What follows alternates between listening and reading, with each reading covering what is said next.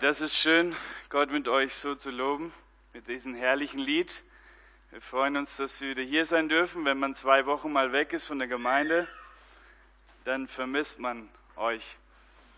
Und umso schöner ist es, wieder hier zu sein. Vor zwei Wochen waren wir in der Gemeinde im Brachtal und die Gemeinde lässt euch auch herzlich grüßen aus Brachtal. Lass uns nochmal beten am Anfang der Predigt. Ihr könnt gerne sitzen bleiben.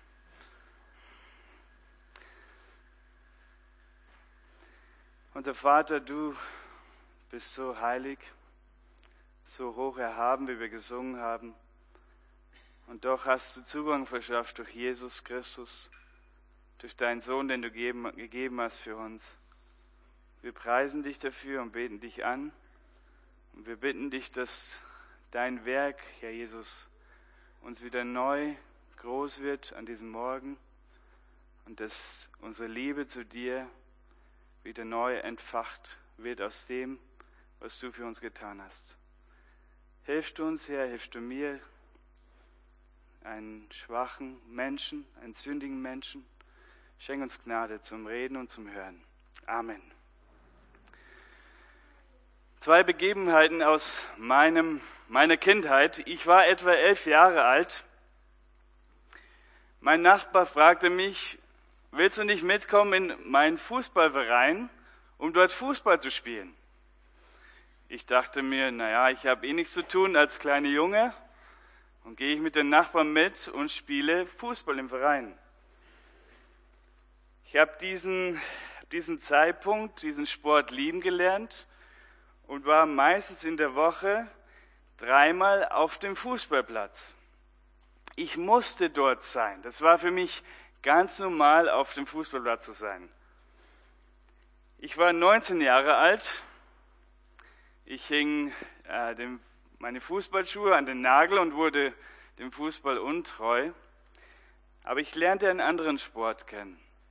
Und zwar den Kraftsport. Fing an ins Fitnessstudio zu gehen und sah schnell erste Erfolge und bekam Anerkennung vom Menschen.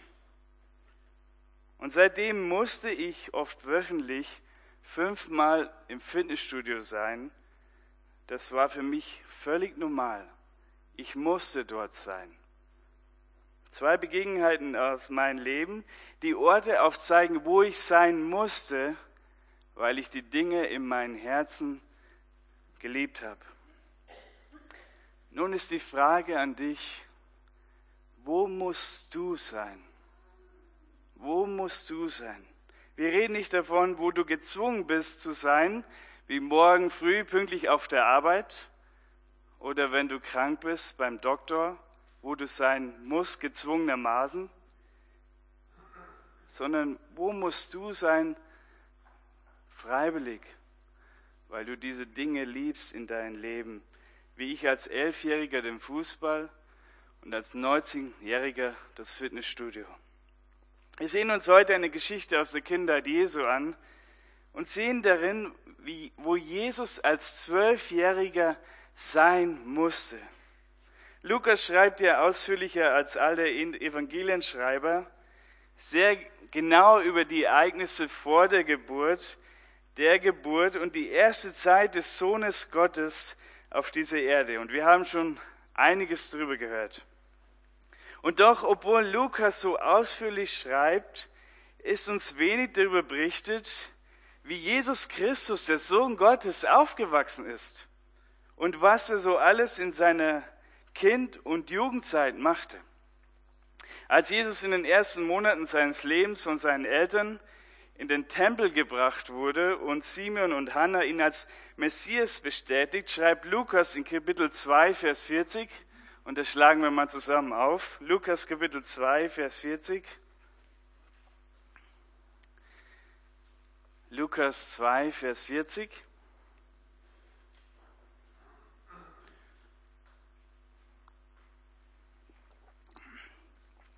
Das Kind, damit ist Jesus gemeint, aber wuchs und er stärkte, erfüllt mit Weisheit und Gottes Gnade war auf ihn. Und das beschreibt die ersten elf Jahre der Kindheit Jesu. Jesu durchlief dabei alle Stufen der Entwicklung eines Kindes. Er wuchs wie jedes andere Kind ganz normal in einer ganz normalen Familie auf. Und weiter ist uns über seine Kindheit in inspirierten Wort Gottes nichts berichtet. Jedoch gab es schon in der frühen Kirchengeschichte sogenannte außerbiblische Evangelien, von denen wir viele als ganz klare Irrlehren bezeichnen müssen. Und ich habe mir das selber angelesen. Wenn ich etwas sage, was nicht so richtig ist, dann komm bitte auf mich zu und sag mir das nach der Predigt. Ich ähm, habe es nur mir angelesen. Man nennt diese Schriften Apokryphen. Vielleicht habt ihr schon einmal gehört über die Apokryphen. Es gibt im Alten Testament apokryphe Schriften, die könnt ihr oft in katholischen Bibeln finden. Sie sind nicht inspiriert und deshalb wurden sie nicht in dem biblischen Kanon mit aufgenommen. Ich meine, diese alttestamentliche Apokryphen, sie kann man mal gelesen haben, mit dem Wissen, sie sind nicht inspiriertes Wort Gottes. Manche berichten beispielsweise viel über die Geschichte Israels zwischen Malachi und Matthäus, die 400 Jahre, wo Gott geschwiegen hat und was da alles passiert ist. Aber es gibt im Neuen Testament auch Apokryphen, die, von denen viele im zweiten Jahrhundert entstanden sind. Und ihr Lieben, diese Schriften sind sehr, sehr gefährlich. Von diesen Schriften muss man warnen.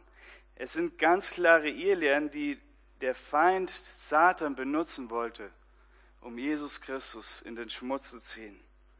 Und so auch das Thomas-Evangelium, von denen es eigentlich zwei gibt, aber eines davon nennt man das Kindheitsevangelium, das von Episoden aus der Kind- und Jugendzeit Jesu berichtet. Und dann, darin kann man zum Beispiel lesen, dass Jesus beispielsweise als Fünfjähriger am Sabbat zwölf Spatzen aus Lehm geformt hat und sie zum Leben erweckt haben sollte. Zwölf Spatzen aus Lehm einfach zum Leben erweckt. Oder als Sechsjähriger hatte Jesus nach dem Thomas-Evangelium am Brunnen unbeabsichtigt einen Wasserkrug zerbrochen. Er musste Wasser holen, hatte keinen Krug mehr, worauf er einfach das Wasser in sein Gewand füllte und es dann ohne einen Tropfen zu verlieren zu seiner Mutter nach Hause trug.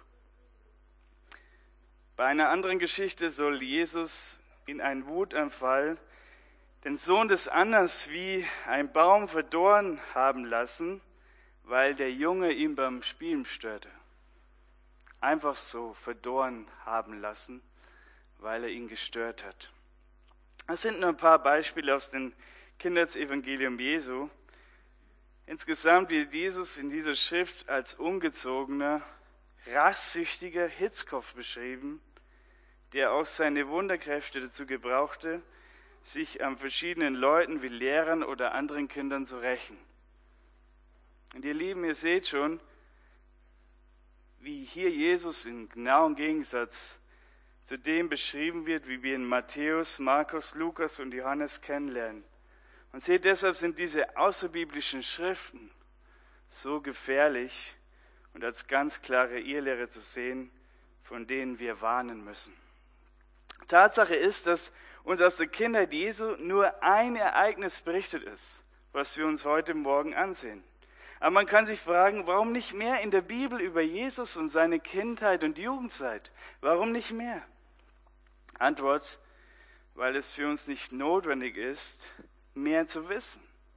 Denn nach 2. Timotheus 3, 16 und 17 ist es nicht notwendig zu unserer Belehrung, es ist nicht notwendig zu unserer Überführung von falschen Wegen, die wir alle gehen. Es ist nicht notwendig zur Zurechtweisung, für unsere Unterweisung in der Gerechtigkeit, sodass jeder von uns richtig ist zu jedem guten Werk. Es ist nicht notwendig. Und deshalb sagt uns Gott nicht mehr in sein Wort, über die Kindheit und Jugendzeit Jesu. Ich glaube, Jesus ist völlig unspektakulär in einer ganz normalen Familie in Nazareth aufgewachsen. Aber eine Geschichte durchdringt die ganze Verborgenheit des Sohnes Gottes über die 30 Jahre und lässt sie hell aufleuchten. Die Geschichte des zwölfjährigen Jesus repräsentiert seine ganze Entwicklung. Das Kind wuchs heran nicht wie ein Wunderkind, sondern wie ein Menschenkind, gleich wie wir, ausgenommen, dass er je einmal gesündigt hat.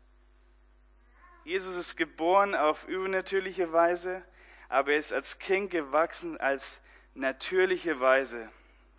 Lass uns zum Text kommen. Schlagen Lukas, wir bleiben da stehen und lesen äh, ab Vers 41 bis 43 und ich lese die Geschichte abschnittsweise, weil viele von euch sie kennen. Lukas Kapitel 2, die Verse 41 und 43. Da heißt es, und seine Eltern gingen alljährlich am Passafest nach Jerusalem. Und als er, Jesus, zwölf Jahre alt war, ging sie hinauf nach der Gewohnheit des Festes. Und als sie die Tage vollendet hatten, blieb bei ihrer Rückkehr der Knabe Jesus in Jerusalem zurück und seine Eltern wussten es nicht. Maria und Josef gingen als Juden alle Jahre zum Passafest nach Jerusalem. Warum? Weil das Gesetz, das mosaische Gesetz, alle männliche Israeliten vorschrieb, dreimal im Jahr nach Jerusalem zu ziehen, um dort vor dem Herrn im Tempel zu erscheinen. Und so war es für die Eltern Jesu Brauch, um diese Zeit die lange Reise von Nazareth nach Jerusalem ohne Auto, ohne Komfort anzutreten um dort das Passafest und anschließend das Fest der ungesäuerten Brote zu feiern. Und das Ganze dauerte acht Tage. Acht Tage in Jerusalem. Und seht, das bringt uns zu einer ersten Anwendung für uns und vor allem für alle Eltern hier in diesem Raum. Seht, als gottesfürchtiges Ehepaar war es für Maria und Josef ganz normal, dort zu sein wo das Volk Gottes zusammenkommt, um sich an Passafest, an die Befreiung Gottes aus Ägypten zu befreien, äh, zu erinnern. Das war für sie ein, eine Selbstverständlichkeit. Und ihre Kinder erleben, dass es ganz Normales ist, dass Maria und Josef vor Gott am Tempel erscheinen und am Gottesdienst teilnahmen. Es war völlig normal für sie.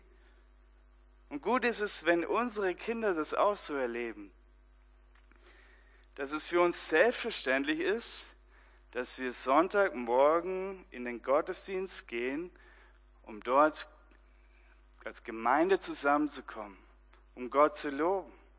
Natürlich nicht als Religion oder irgendwie vom Menschen gut dazustehen, sondern von Herzensgrund, dort zu sein, wo sich heute Gottes Volk versammelt aus Liebe zu Jesus wöchentlich dort sein in der Gemeinde, der Tempel Gottes heute, wo Gottes Volk zusammenkommt.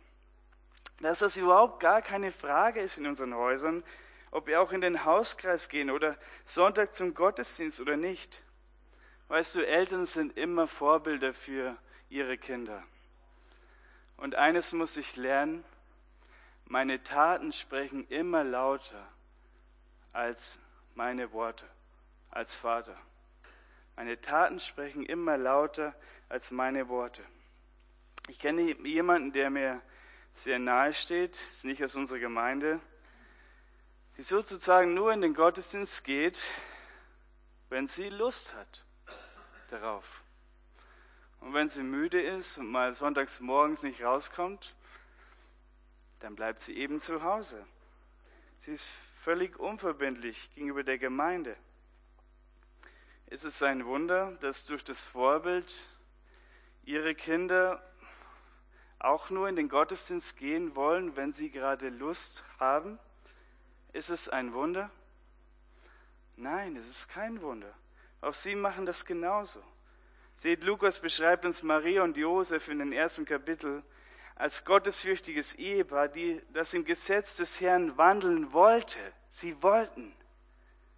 Für sie war das daher nichts Außergewöhnliches, zum Passer nach Jerusalem zu ziehen, weil sie ihren Gott lieben, weil sie tun wollten, was er gesagt hat. Aber außergewöhnlich war in diesem Jahr, dass der zwölfjährige Jesus nach Jerusalem mitging. Von Hintergrund müssen wir wissen, dass Jesus im zwölften Lebensjahr damals ein Jahr vor seiner Volljährigkeit stand. Bald würde er als jüdischer Junge ein Sohn des Gesetzes werden. Und das ist mit 13 der Fall. Man feierte das bei der Bar Mitzvah-Feier bei den Jungen.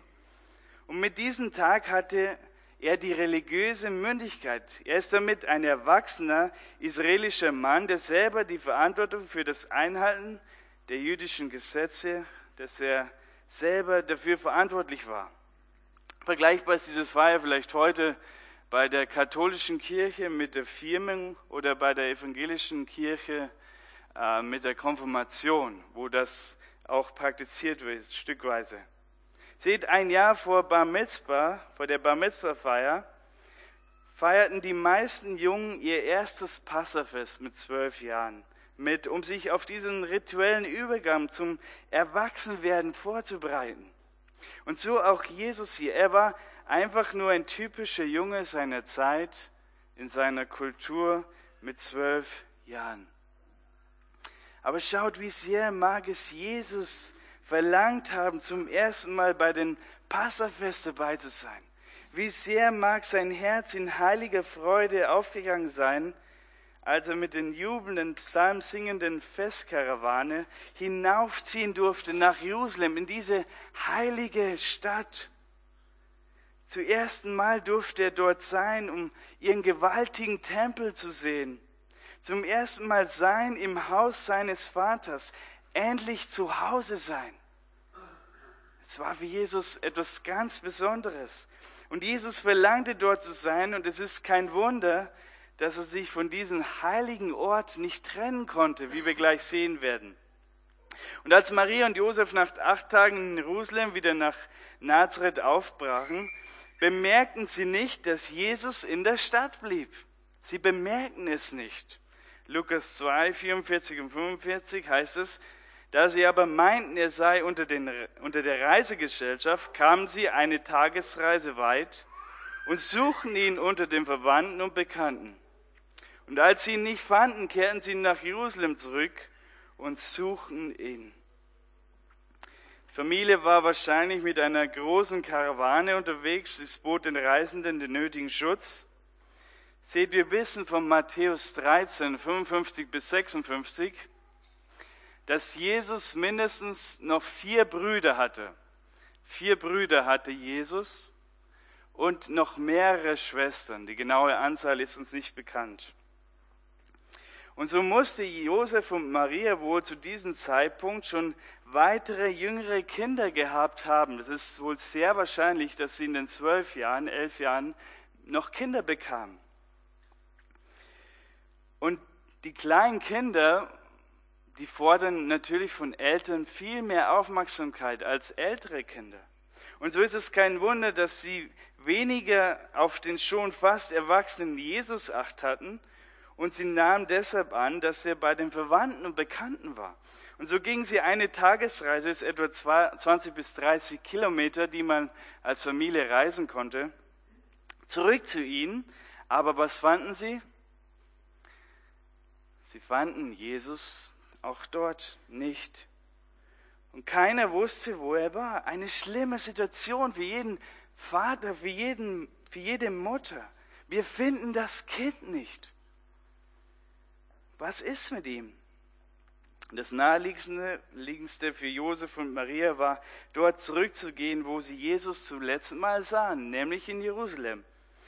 Sie mussten zwei Übernachtungen finden, irgendwie zwei Übernachtungen bei denen sie bestimmt nicht viel schliefen vor Sorge, um ihn am dritten Tag endlich in einer großen Stadt wie Jerusalem zu suchen.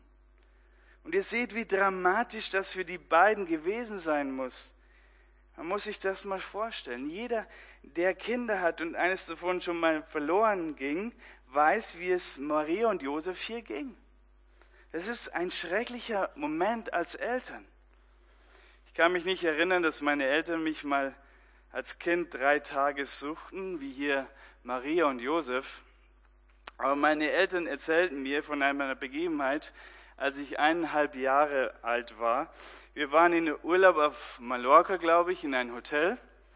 Unser Zimmer lag im dritten Stockwerk und wir hatten einen Balkon mit Meerblick, konnten das Meer wunderbar sehen. Und auf diesem Balkon, ähm, er war nicht ein Teil, ein einteiliger Balkon, sondern ein zweiteiliger Balkon, der durch einen Sichtschutz mit unseren Nachbarn, von unseren Nachbarn getrennt war.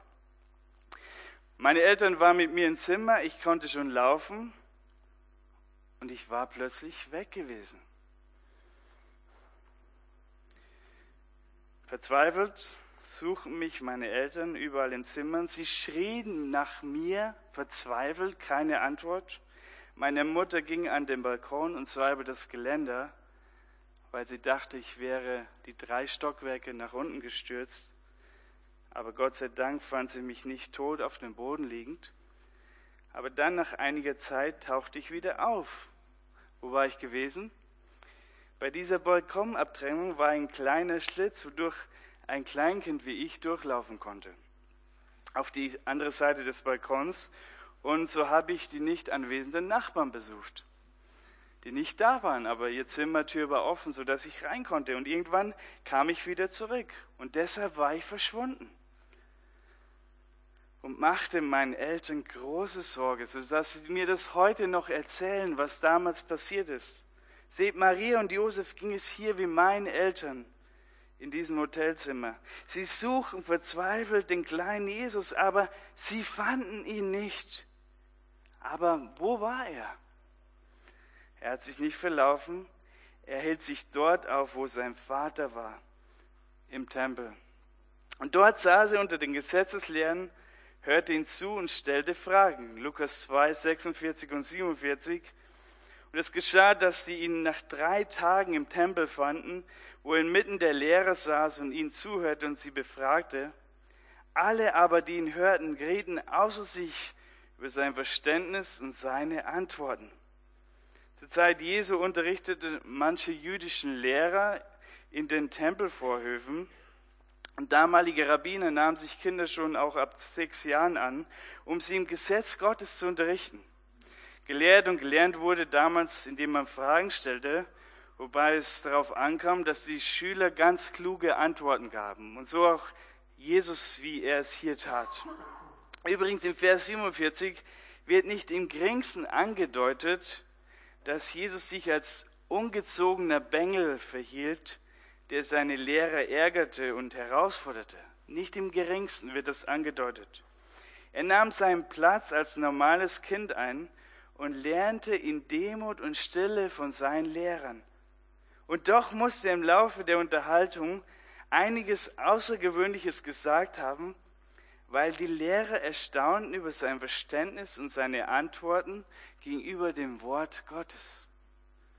Und ihr Lieben, müsst euch das mal vorstellen, wer diese Männer waren. Das waren keine Gleichaltrigen, wie er es war, sondern das waren erfahrene, erfahrene Männer, die das Wort Gottes täglich studierten und sie kannten das Wort Gottes. Und doch waren sie beschämt über Jesus Verständnis und seine Antworten als Zwölfjähriger, obwohl er die Tore als Kind nie studierte. Er studierte nie das Gesetz können das in Johannes 7, Vers 15 lesen. Aber Jesus, wer war er? Er ist der lebendige Sohn Gottes. Er ist selber das Wort Gottes, sagt uns Johannes 1. Er ist die Weisheit in Person. Sie sprach hier zu ihnen. Und sogar seine Eltern, als sie ihn fanden, wurden bestürzt, als sie Jesus so einsichtig an der Diskussion mit Menschen teilnahmen sahen die so viel älter und erfahren war, waren als er. Interessant ist in Vers 18, dass die Mutter Jesu als erstes ihn konfrontierte, wie er das ihnen antun konnte. Nun, wir haben ja heute Muttertag. Wir gehen nur ein bisschen drauf ein, aber interessant ist, wenn so ein Ereignis ist, dass Kinder weggelaufen ist, wer hat da die größere Sorge von äh, den beiden. Ich denke oft die Mutter. Die Mutter ist oft viel mehr besorgt als die Väter. Das hat Gott in sie reingelegt. Und seine besorgte Mutter, Maria, drückt nun ihr drei Tage angestaute Angst und ihre Sorge an Jesus durch einen Tadel aus. Vers 48 heißt es, und als sie ihn sahen, wurden sie bestürzt und Seine Mutter sprach zu ihm, Kinder, warum hast du uns das angetan? Siehe, dein Vater und ich haben dich mit Schmerzen gesucht. Ihr Mütter, ihr versteht hier Maria sehr genau. Drei Tage Jesus gesucht. Ihr versteht ihren angestauten Ärger, die sie hier durch Fragen an Jesus ausdrückt. Sie suchten drei Tage. Und das ist so verständlich, dass Maria verärgert war über das, was geschehen ist. Aber in diesem Fall war es eigentlich unangebracht. Warum? Denn Jesus hatte sich vor ihnen weder versteckt, noch ihre Autorität widersetzt. Das hat er nicht gemacht. Vielmehr hat er das getan, was ein Kind unter solchen Umständen tun würde. Es ist gut, wenn du als Kind einmal weg verloren gegangen bist, das auch zu tun. Denn Jesus, er ging zu einem sicheren öffentlichen Platz in der Gegenwart vertrauenswürdiger Erwachsener, wo seine Eltern ihn voraus, ähm, voraussichtlich suchen würden. Aber interessant, das war nicht der Hauptgrund, warum Jesus beim Tempel war. Jesus antwortete seinen Eltern mit zwei Gegenfragen und zeigte ihnen deutlich, was sein Auftrag und seine Berufung hier auf dieser Erde ist. Und Vers 49 ist der Kernvers der ganzen Geschichte und ist unser Thema. Nun, wenn ich dich bis jetzt gelangweilt habe durch ganz viele Informationen, dann ist jetzt der Moment gekommen, wo du unbedingt aufwachen musst und aufmerksam dabei sein musst, okay? Denn das ist der Kern des Ganzen, das Allerwichtigste. Vers 19. Und er sprach zu ihnen, was ist der Grund dafür, dass ihr mich gesucht habt? Wusstet ihr nicht, dass ich in dem sein muss, was meines Vaters ist? Was meint Jesus hier? Der ewige Sohn Gottes antwortet Maria und Josef mit einer scharfen Trennung zwischen seinen irdischen Eltern und Gott, seinen eigentlichen Vater. Und seine Fragen lassen erkennen, dass er um seinen Auftrag schon als Zwölfjähriger wusste und er behielt, erhielt bereits einen Beweis für seine Eltern, die ihn doch ebenfalls durch die Erfahrung mit ihm als Baby kennen müssten, dass er der Messias ist. Sie haben so viel erlebt mit Jesus als Baby, sie müssen es doch eigentlich wissen. Aber Vers 15 sagt, sie verstanden das Wort Jesu nicht, das er zu ihnen redete. Man könnte hier wieder meinen, dass die Antwort Jesu auf seine Mutter hier frech war, aber das war es nicht, sondern es offenbarte sein aufrichtiges Erstaunen darüber, dass sie nicht wussten, wo sie ihn suchen sollten und was seine Identität war als Sohn Gottes, nämlich in Gemeinschaft mit seinem wahren Vater zu leben. Er musste dort sein, wo sein wahrer Vater ist. Interessant ist hier, dass wir hier die ersten Worte Jesu haben und zum ersten Mal darüber lesen, dass sich Jesus als Sohn Gottes versteht und so Gott als seinen Vater anspricht. Denk mal zurück ins Alte Testament. Das ist einmalig in der Geschichte. Sehe keiner der Männer des alten Bundes, so stark ihr Glaube an Gott und ihre Hingabe war. Niemand wagte es, den großen heiligen Gott als sein Vater anzusprechen.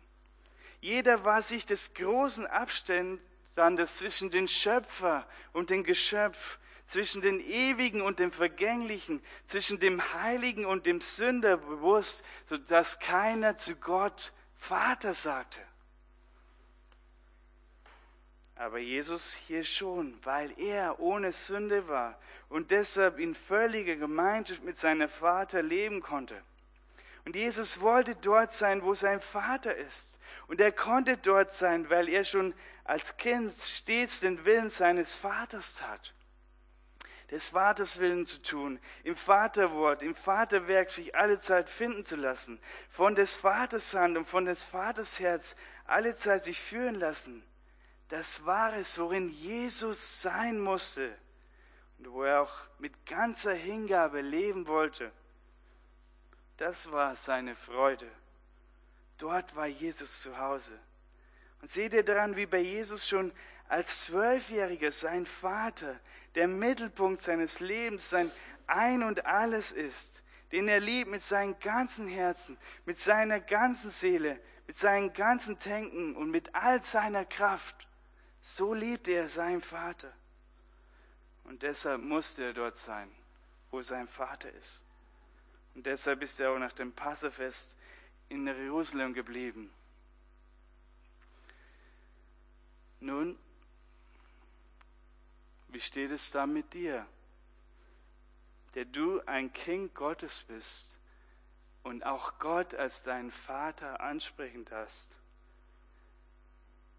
Musst du auch dort sein, wo dein Vater ist, weil er das Zentrum deines Lebens, der, den du mit allem, was du hast, über alles liebst?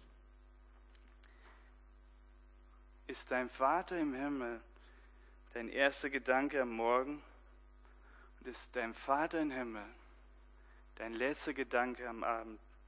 Ist dein Willen deines Vaters tun deine Speise den ganzen Tag über, so wie das Jesus später einmal in sein Leben ausdrückte?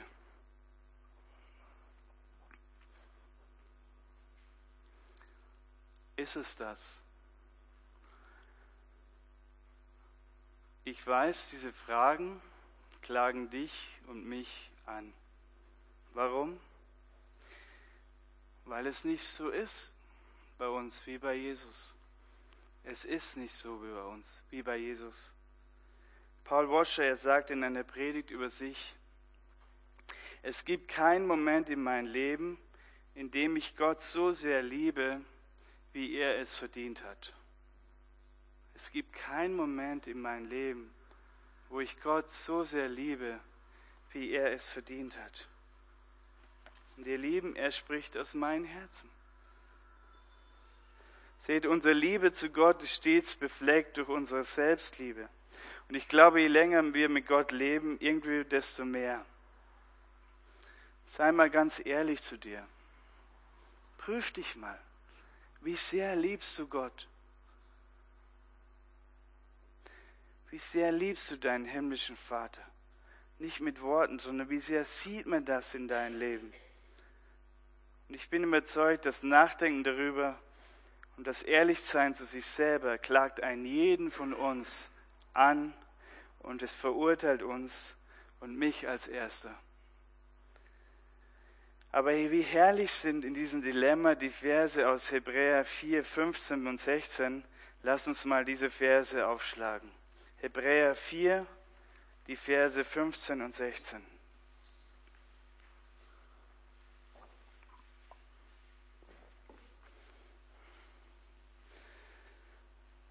Da heißt es, da wir nun einen großen hohen Priester haben,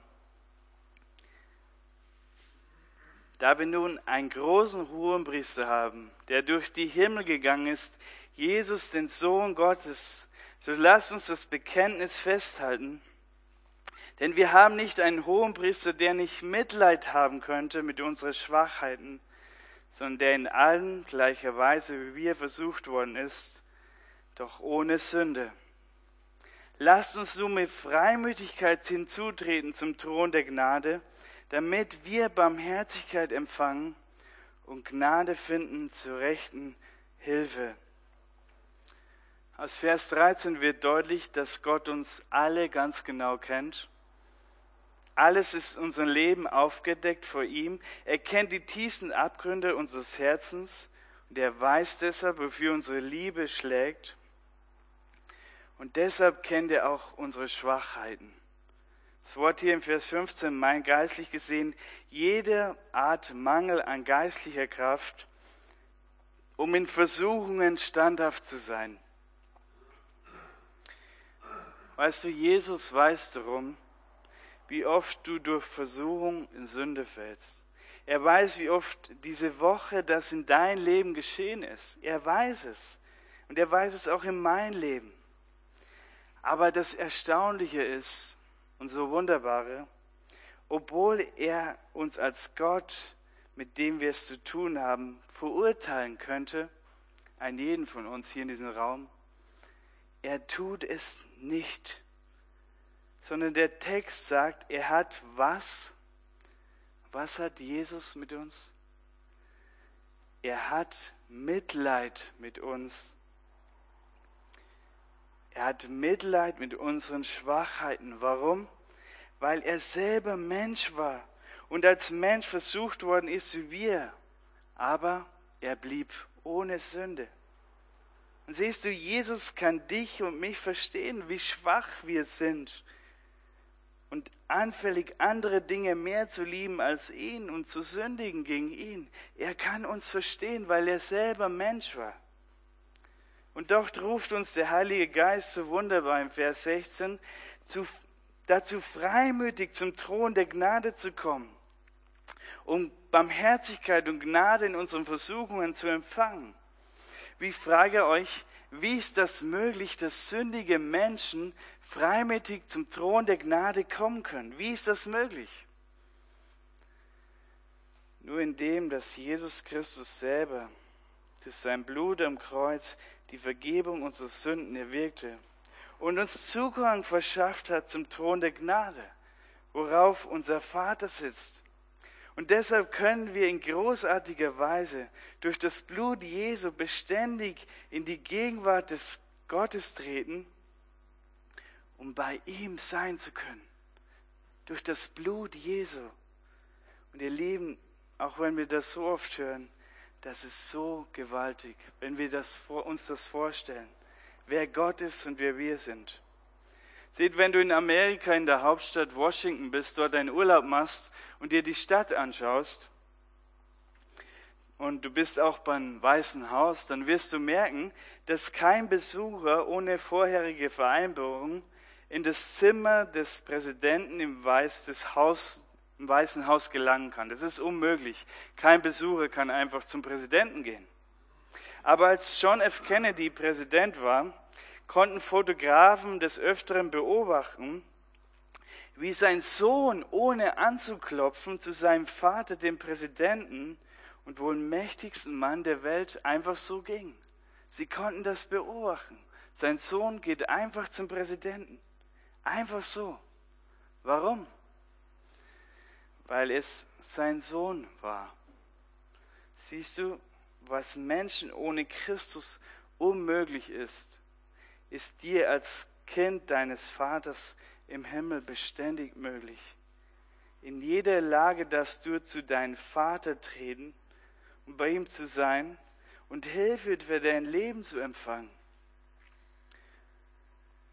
Und das ist es, was unsere erkaltete Liebe zu Gott wieder aufflammen lässt. In 1. Johannes 4, Vers 10 sagt Johannes, hierin ist die Liebe nicht, dass wir Gott geliebt haben, sondern dass er uns geliebt und seinen Sohn gesandt hat als Sühnung für unsere Sünden. Wir alle hier im Raum haben Gott nie geliebt. Wir lieben ihn auch heute nicht so, wie er es verdient hat. Keiner von uns. Aber trotzdem hat sich Gott dazu entschieden, uns in Jesus Christus zu lieben, weil er uns zuerst geliebt hat. Deshalb wollen wir lernen, ihn über alles zu lieben. Wir wollen lernen, uns gegenseitig zu lieben. John Scott, er sagte in einem wertvollen Buch, äh, das Leben mit dem Kreuz im Zentrum, das Leben mit dem Kreuz im Zentrum, ein Buch, was du gelesen haben musst. Er sagt da, das Kreuz ist das lodende Feuer, an dem sich die Flamme unserer Liebe entzündet. Doch wir müssen ihm so nahe kommen, dass sein Funke auf uns überspringen kann. Wir müssen dem Kreuz so nahe sein, dass die Funken der Liebe Gottes zu uns immer wieder überspringen können. Und seht, du musst deshalb täglich neu am Kreuz sein sodass immer wieder deine Liebe zu, zu Gott entfacht wird.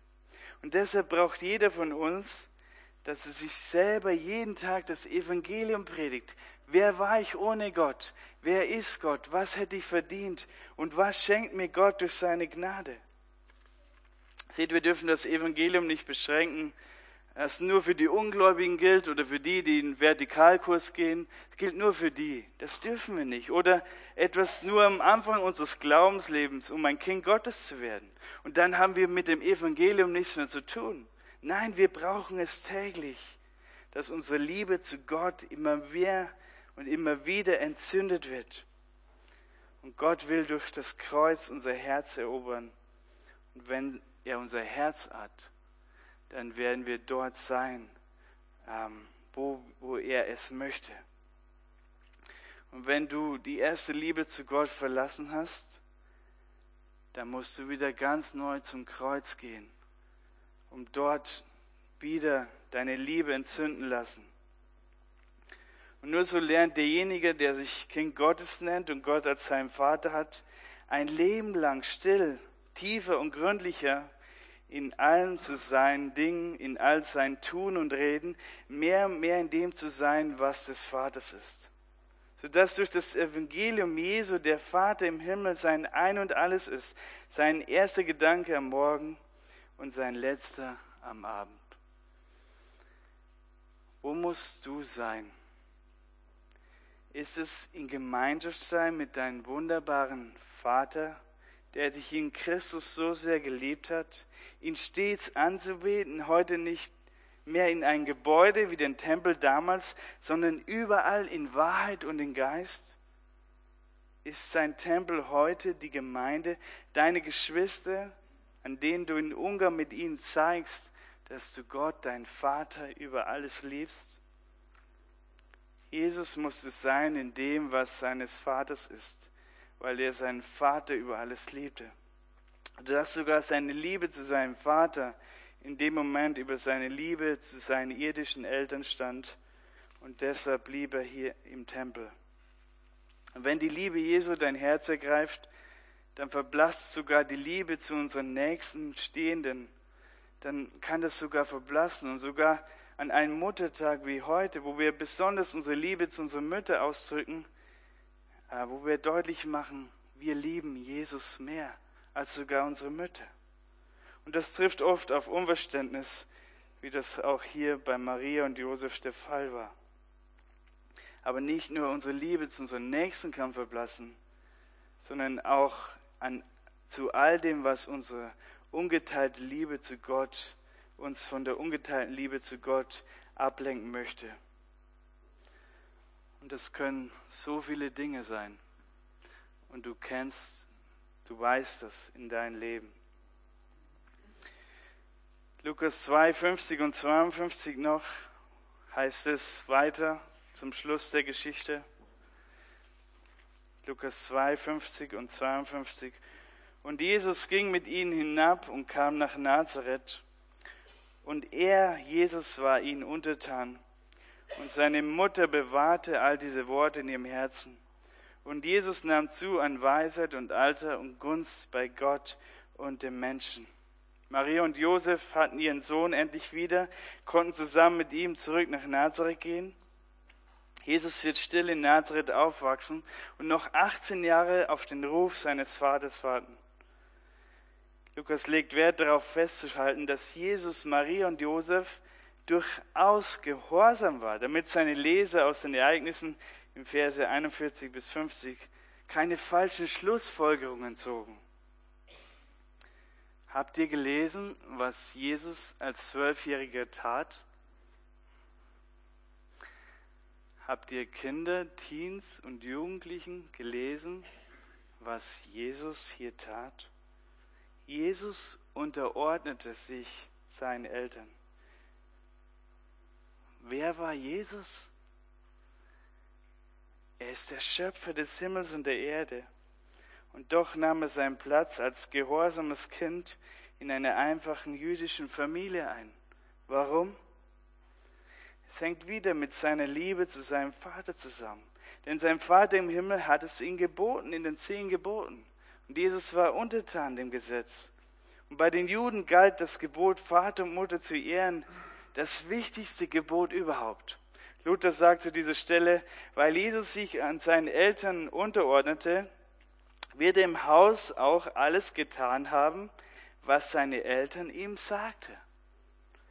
Er sagt weiter, durch den Gehorsam gegen die Eltern, durch die dienende Liebe, durch die Treue gegen Gottes Wort, durch den Fleiß, mit dem man Gottes Ehre sucht, werden all die kleinen Dinge zu großen Übungen des Gehorsams gegenüber Gott. Und das alles nicht, weil seine Eltern das von ihm verwollten, sondern von Herzen tat Jesus das. Stets den Willen des Vaters. Und so ist Jesus hier auch ein Vorbild für dich, der du vielleicht zwölf Jahre alt bist und du merkst, dass deine Eltern dich nicht verstehen und du verstehst deine Eltern nicht.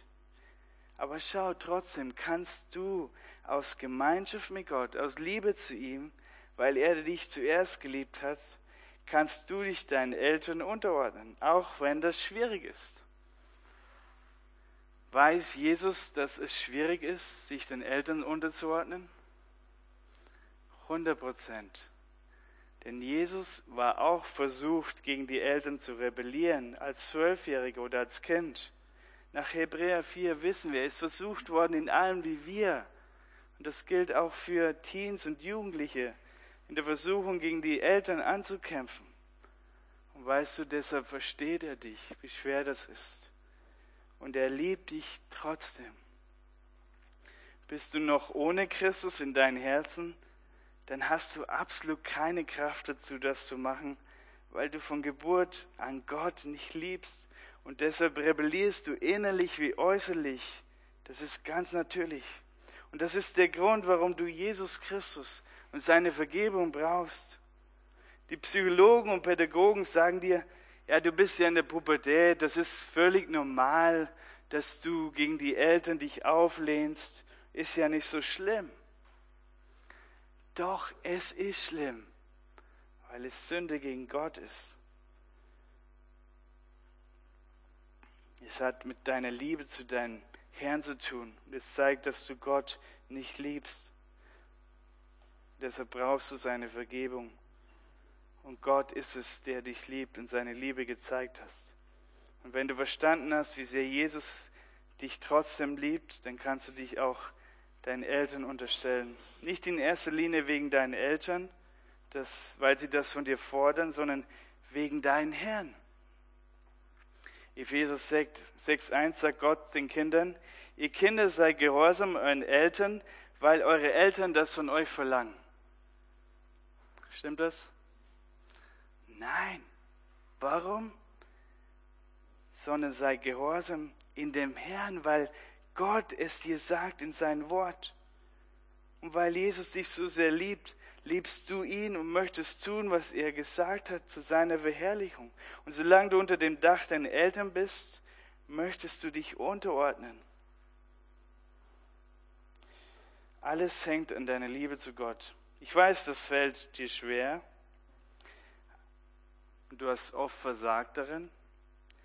Aber dann fang an, zum Thron Gottes täglich zu laufen und ehrlich zu sagen, Jesus, hilf mir, es fällt mir so schwer, mich meinen Eltern zu unterstellen. Ich brauche dich, ich möchte dich lieben und ich möchte gern tun, was du von mir verlangst. Schenk mir Gnade dazu. Frag dich, wie oft machst du das denn? Wie oft redest du mit Jesus darüber, dass es dir schwerfällt? Und kein Wunder, wenn du keine Kraft hast dazu. Gott lädt dich ein zu sich in seiner Gnade.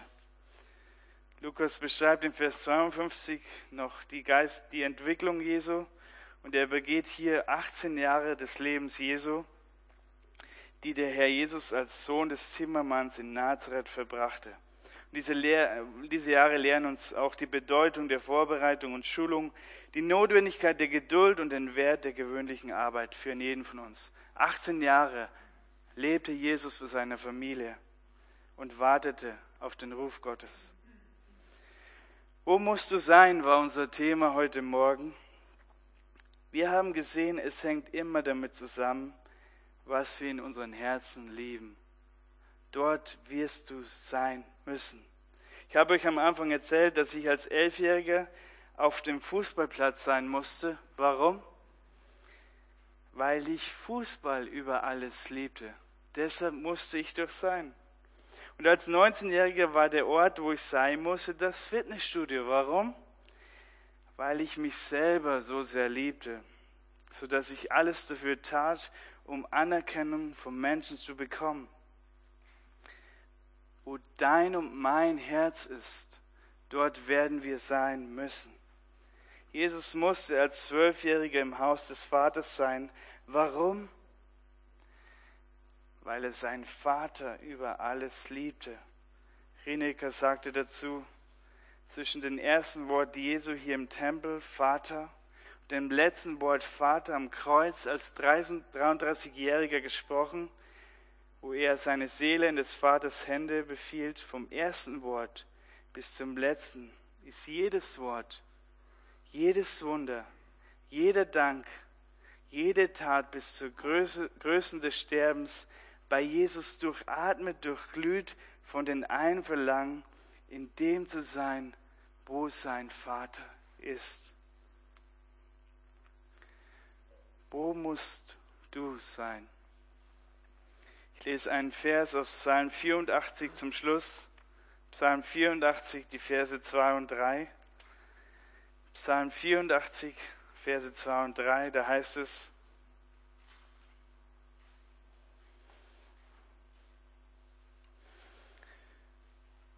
Wie lieblich sind deine Wohnungen, Herr der Herrscher. Es sehnt sich, ja, es schmachtet meine Seele nach den Vorhaufen des Herrn. Mein Herz und mein Leib, sie jauchzen dem lebendigen Gott entgegen. Ist es dein Verlangen, so sehr bei deinem Vater zu sein? Sei ehrlich zu dir und Gott, wenn es nicht so ist. Ein erster Schritt ist, den Zustand einzusehen und zum Thron der Gnade zu fliehen. Es ist so schön, dass Gott uns in Christus, wenn wir seine Kinder sind, nicht verdammt, egal was passiert ist. Er ist uns gnädig, sodass er uns unsere Liebe zu ihm immer wieder am Kreuz entzünden werden kann damit er letztendlich unser Herz hat und dass wir dort sein müssen, wo er ist. Lass uns aufstehen und lass uns zusammen beten.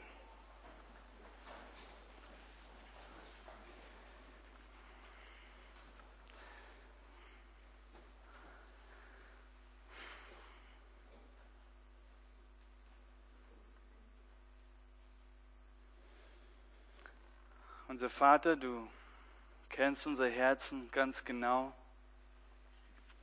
Und du weißt, was wir lieben in unseren Herzen. Und Herr, wir sind beschämt über dem, wenn wir sehen, was Jesus geliebt hat, wie sehr er dich geliebt hat. Wir sind beschämt darüber, dass unsere Liebe zu dir so wenig ist. Und wir haben es oft genug bewiesen, auch in dieser Woche, dass wir dich so wenig lieben, Herr. Aber danke, dass du uns nicht verdammst, sondern dass du uns in Jesus Christus nahe geworden bist, dass du Jesus Christus gegeben hast zur Söhnung für unsere Schuld, die so groß ist. Herr Jesus, bitte, mach uns neu dein Werk groß, dass unsere Liebe zu dir empfacht wird und dass wir dich lieben von ganzem Herzen, von ganzer Seele und mit all unserer Kraft und lernen, unseren Nächsten zu lieben wie uns selbst. Da kannst du Gnade schenken dazu an jeden einzelnen von uns in dieser neuen Woche. Wir preisen dich und loben dein Werk und wir beten dich an dafür. Amen. Wir wollen stehen bleiben und ein Lied singen, was das stückweise ausdrückt.